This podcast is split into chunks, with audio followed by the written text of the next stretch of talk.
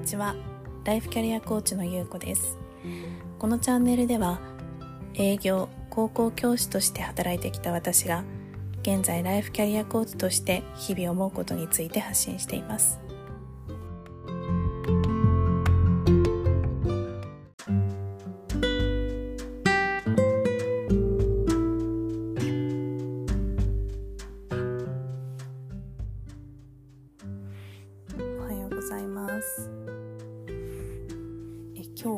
使命感についてお話ししたいなというふうに思います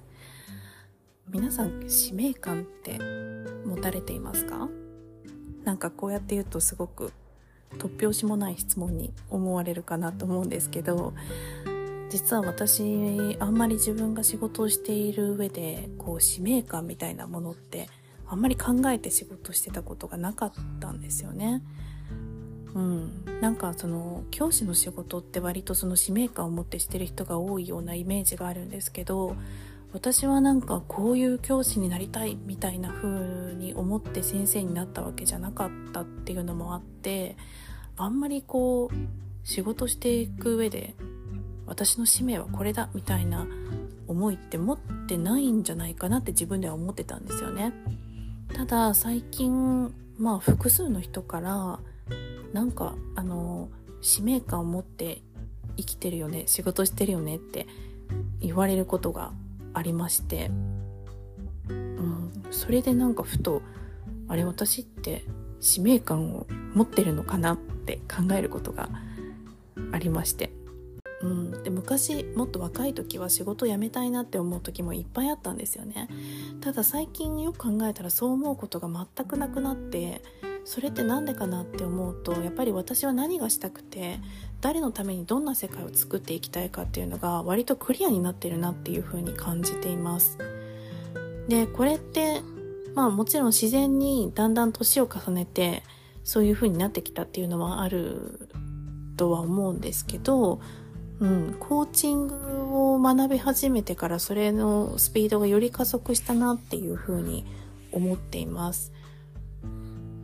あと例えばこれまでなんとなく私には絶対に無理って思っていたこととかがあって例えばその起業するとかあと自分が何かを引っ張っていくとかそういうこう目立ったりすること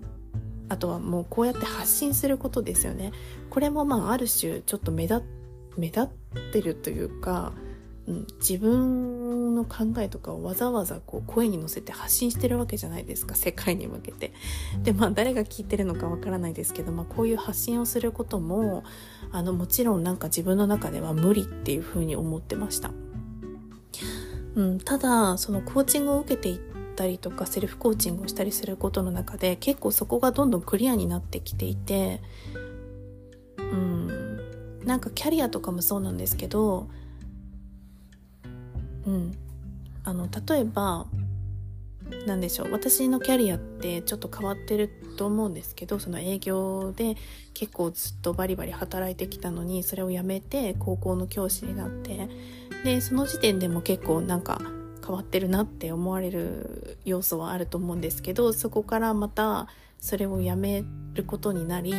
でお寺の奥さんになってお寺の仕事をすることになりで今コーチングも一緒にやることになりっていう感じでなんかこうあっち行ったりこっち行ったりしてるように見える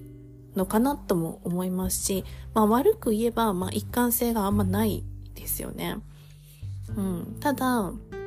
なんか私はこの L1L コーチングアカデミーというところでコーチングを学んですごく良かったなって思ってるのがそういうこう自分のキャリアを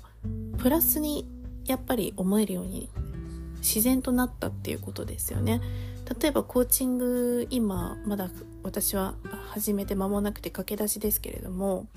そんな時に例えばその私のセッションに金額をつけなきゃいけないわけですよね。でこれもすごく難しくて誰かが決めてくれるわけじゃないので私は私のセッションを売るために自分自身で価格をつけなきゃいけないわけですよねでそうするとものすごく悩むわけですよねなんか私みたいなそのまだ始めたばかりの、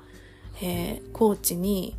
このぐらいのお金を払ってもらえるっていう価値が果たしてあるのだろうかみたいな気持ちになっちゃうわけですよ。ただそこを今私が学んでいるコーチングスクールではやっぱりそのないところではなくてもうすでに持っているものがたくさんあってまあ私であればその今までのキャリアとかそこのキャリアだけではなくてその中でしてきた経験そこの部分でもやっぱりその私にしかできないコーチングっていうのが必ずあるし、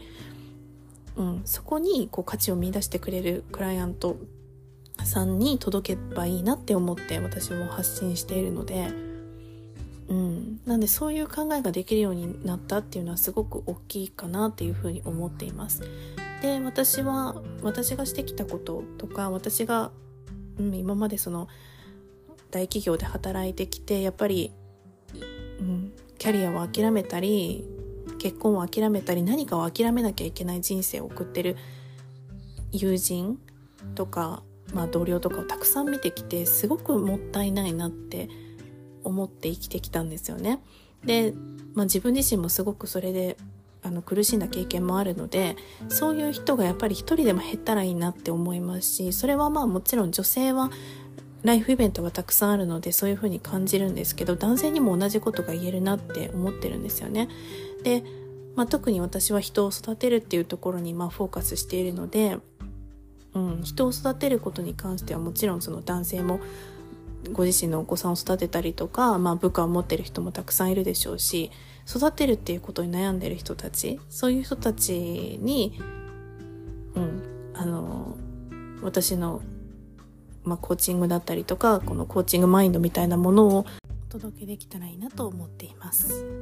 えー、自分の使命というと少しま大それた感じがすると思うんですけどでもどんな世界を作っていきたいかとかそのために今なんか違和感を感じていることは何かとかそういったことを考えてみるともしかしたら今後こう進むべき道みたいなものが見えてくるのかもしれないなとそんなことを思いましたはい今日も最後まで聞いていただきましてありがとうございます。では。